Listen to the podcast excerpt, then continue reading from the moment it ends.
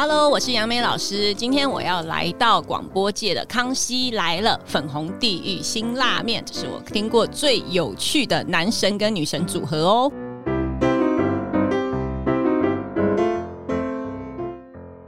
大家好，我是 V 头大叔，我是品熙，欢迎收听今晚的粉红地狱辛辣面。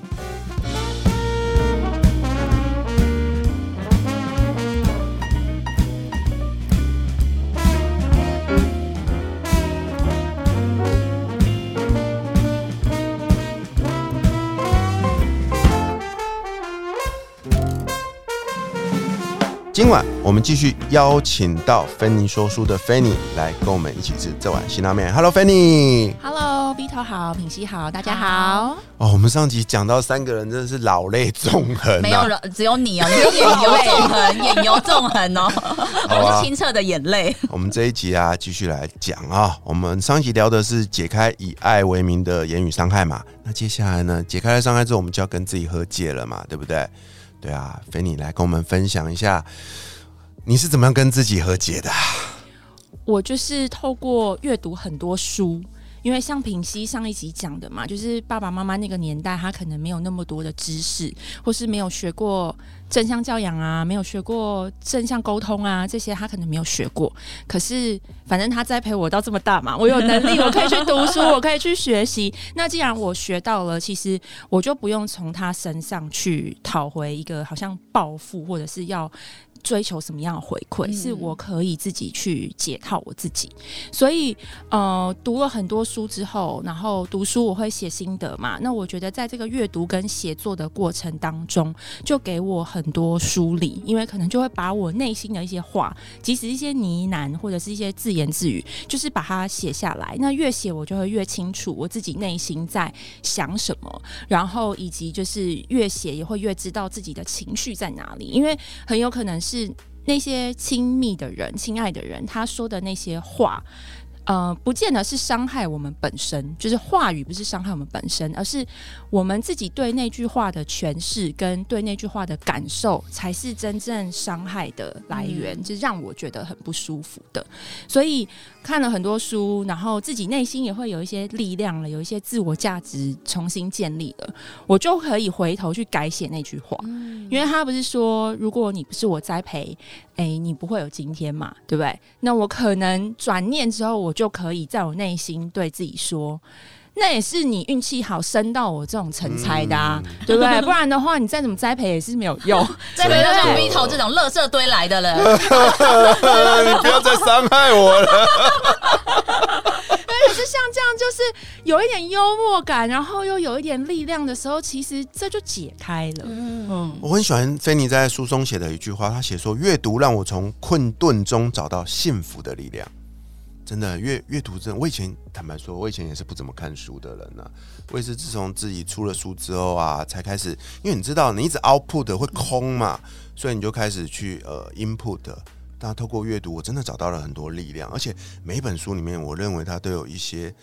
对我来说啦，上帝、上宇宙、上上天，不管你叫它什么，就会有有一种无形的力量，都会在我生命中的某个阶段送一本书来我面前，嗯在那个当下，我就在里面找到一个答案。而且我觉得阅读有一个功能是让我们去认知到很多的 input。不一定要来自我们父母，不然我们会对父母有过多的期待，会觉得说这应该要他给我，这应该要他教我，这他怎么没对我这样说？哎、真的哎，对，可是实际上你你不可能只靠他，他又不是万能的，他也不是完美的。可是其实你的遭遇或者是有一些知识是其他人已经写在书里面，你应该要去从图书馆或是从别的作者当中去学到这些东西。这样子，父母他自己本身那种很。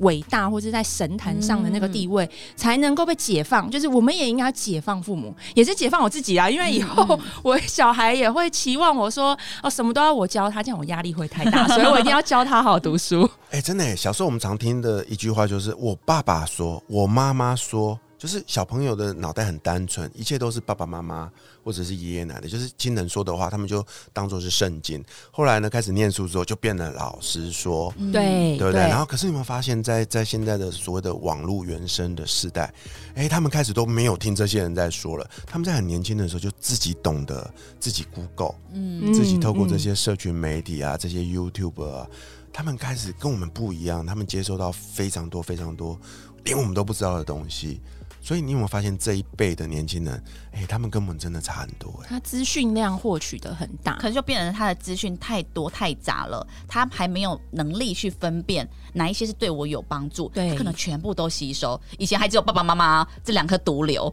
现在可能是有更多的毒瘤。所以我觉得拿笔写字的人有责任把东西写好、哎、嗯嗯。就是像我们出书的人，所以就回到阅读这件事啊，尤其是要去读一些经典，因为这些经典是可以这么呃，经过那么久的时间还在市面上流通，肯定有它的独特的价值跟意义。那我也蛮想问芬妮，就是你看了这么多书，在开始走上你自己的疗愈的旅途，你可不可以跟读者，就是跟听众来分享你自己目前影响你最可能有很多本，但你现在临时想的话，影响你最深的一本书是什么？哦，这本书我有在书我的书里面写到，因为我都戏称我自己的书是书中之书，嗯因为我在里面埋了大概十一本书，就是对我有影响的书，我应该是没有这一本吧？埋藏在倒。数六十天 职场的生存日志，那是他太晚看到，不然他一定会是里面一本还可。以泡面的一本书。我我下一本书有机会写的话，我把这本你不写进去，用硬写好好？没关系，你你要写对观众有益的，不用硬写。呃，我在练习不听话里面有提到很重要的那本书是周志健老师写的，是跟家庭的伤说再见。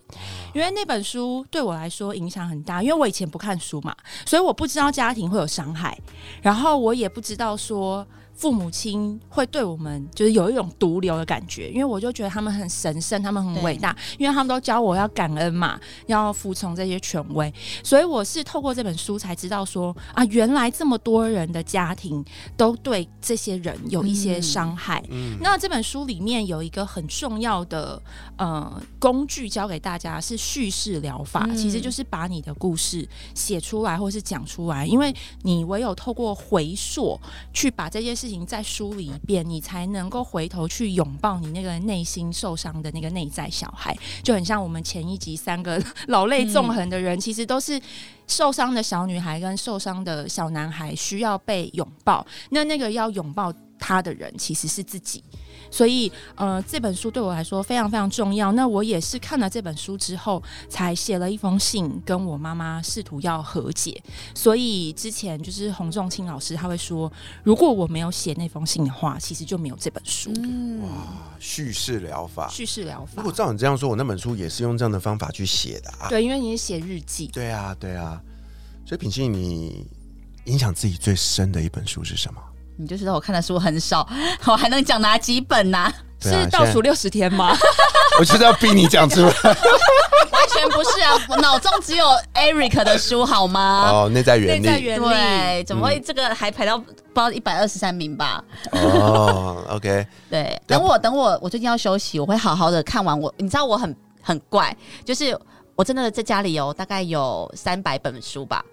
一本都没看。然后我好像买了，我都以为我看，就是好像记忆吐司，你知道，好像以为我买了我就看过了，对。然后所以我都一直没有没有空看，哎，那、但是你前阵子不是断舍离，你没有把那些书断掉？那些书，我就他们有说你要不要断掉？他说你又没有看，我说不行，我要看，等我看完我再丢掉。哦，我就是幻想，我就是接下来有空的时间就要看。但是因为我今天看到他的介绍，就是哎、他以前也不读书，我觉得我人生有希望了，你知道吗？真的真的是可以的。对呀、你不要再嘲笑我喽。我没有嘲笑你啊，对啊，我最近啊写新书啊写不出来啊，很沮丧很难过，我就突然想到了这个叫做莫忘初衷这件事，所以我就回头去翻了我写的第一本书，因为那时候刚好也把这个书跟我跟菲尼玩了一个交换礼物的游戏，就是我寄我的书给他，他寄他的书给我，我先看了他的书，我觉得写的真够好的，对啊，那看完之后呢，我还是写不出来，我就去翻我的书，然后看一看之后，我也觉得我写的还不错，哎、可是我就突然找到了一点写作的动机，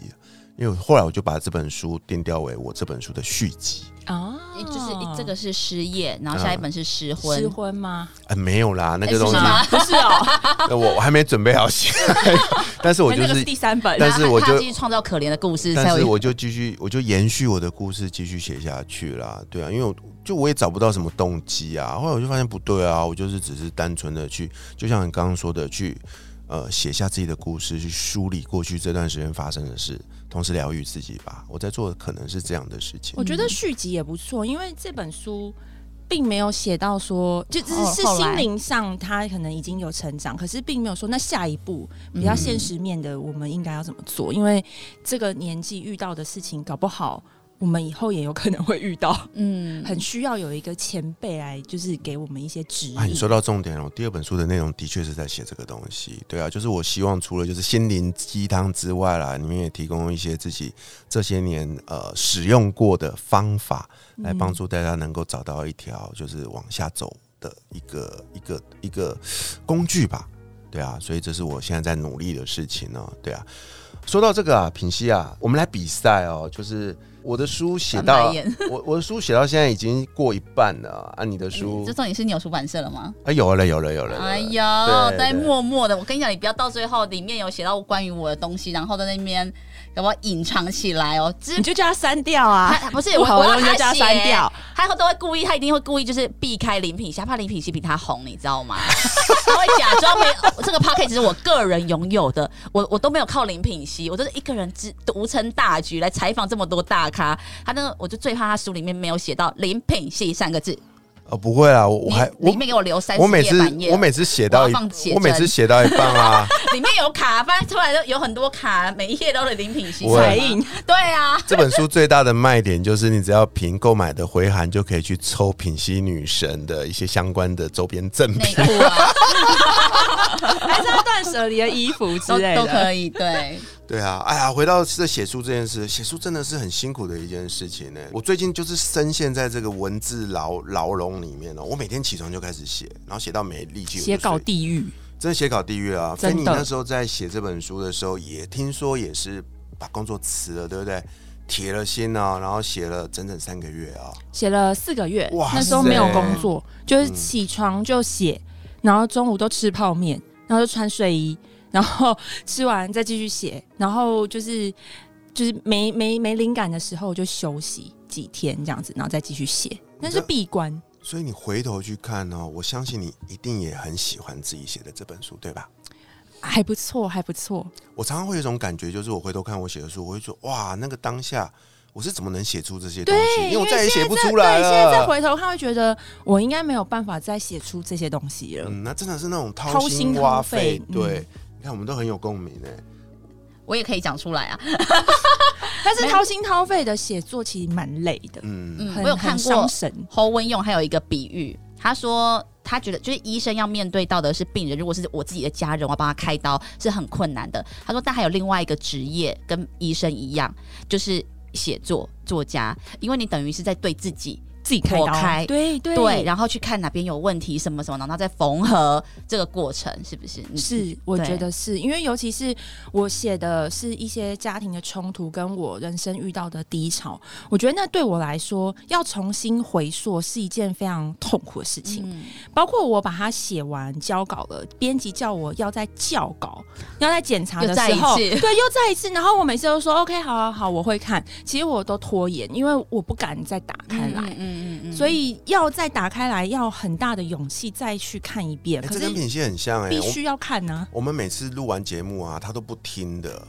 嗯，哦，我现在出来跑通告，我也不听。对啊，我又觉得你就很容易会去攻击自己，或是会在对。觉得说我哪里没做因为我会听到，然后我就觉得说，妈的，我那时候怎么会这样回应呢、我那时候应该是怎么样讲，就会对去对。挑剔自己，所以我我是不敢听，对，因为我怕我觉得，因为我常常比如说我上台，比如说主持，然后我当下呢就也没想到更好的解法。可是我后来回家的时候，我就想说，啊，我当时应该要怎么样讲？这个也可以困住我三天呢，就会觉得说我那时候怎么没有没有想到，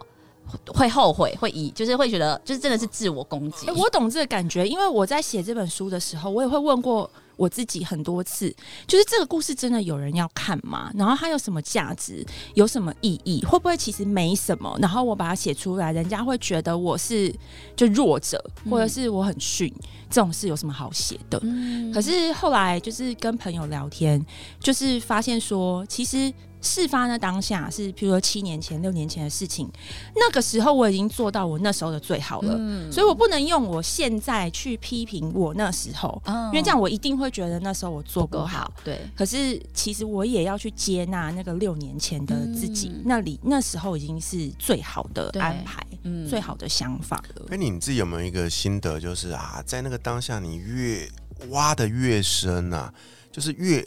担心害怕，写出来的那些文字，现在回头看，反而就是最最踏取的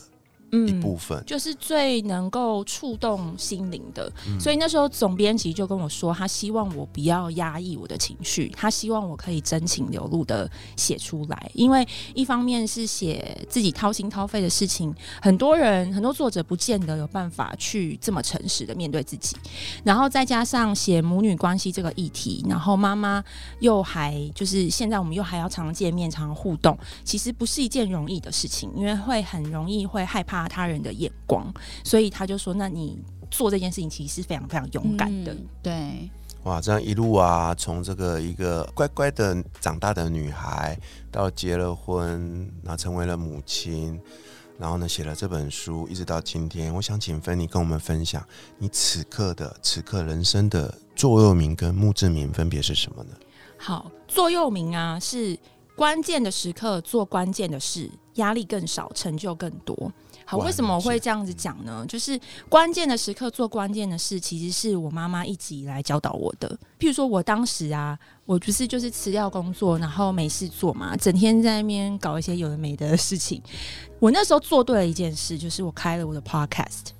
然后我那个 podcast 其实现在是已经长草，没有继续，所以可能很多人会觉得说，呃，我是半途而废，我没有做，没有做好，没有持续。可是我当时也是因为开了那个 podcast，出版社看到我的行动力，跟我很会经营自己，所以找我出书。我才有这本书，所以那是一个关键时刻，就是是一个耍废时刻，是一个乱搞的时刻。但是我做最关键的那件事情，就是我马上行动，我马上去做了我自己的频道，然后被别人看见。对，所以关键的时刻做关键的事，那其实压力更少啊，因为其实我当时做那个 podcast，我本来就没有要长期经营，不是说我不愿意经营，而是说我知道我未来一定会重返职场，我一定没有办法有一个独处的空间去录音，独处的时间去录音，所以我那时候是做了一个就是有点连载一个活动，就是不管你什么时期去听那个 podcast，你都可以呃，就是记账三十天的挑战，所以它有点像一个音档嗯练习这样子，所以不会有那种没有延续性的问题。那像这样子的情况之下，我就会觉得那。